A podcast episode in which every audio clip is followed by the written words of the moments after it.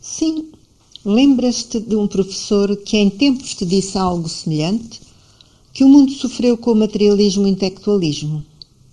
O homem tem razão, mas não poderá vir a ser o teu médico, nem tampouco médico de si mesmo. Também no seu caso, a inteligência se manifesta até a autodestruição. Ele acabará por perecer. Venha o curso de acontecimentos no mundo a ser como queira, Apenas encontrarás um médico e um auxiliar, um futuro e um novo estímulo em ti mesmo, na tua pobre, maltratada, dúctil e indestrutível alma. Não possui qualquer conhecimento, qualquer opinião, qualquer programa. Nela apenas há instinto, apenas há futuro, apenas há sentimento.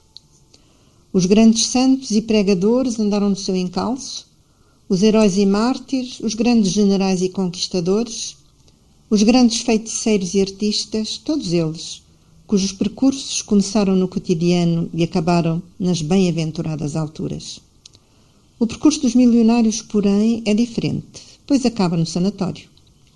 Também as formigas fazem guerra, também as abelhas se organizam em estados, também os hamsters acumulam as suas riquezas.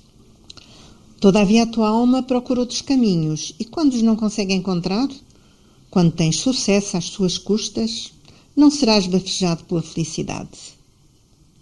É que felicidade é algo que só a alma pode sentir, nunca o entendimento, o estômago, a cabeça ou a carteira. Entretanto, por muito que se possa falar e pensar acerca de tudo isto, não tardam a vir à memória as palavras que já há muito deram expressão a todas estas ideias. Foram proferidas há muito tempo, mas contam-se entre aquelas palavras humanas que são intemporais e sempre novas.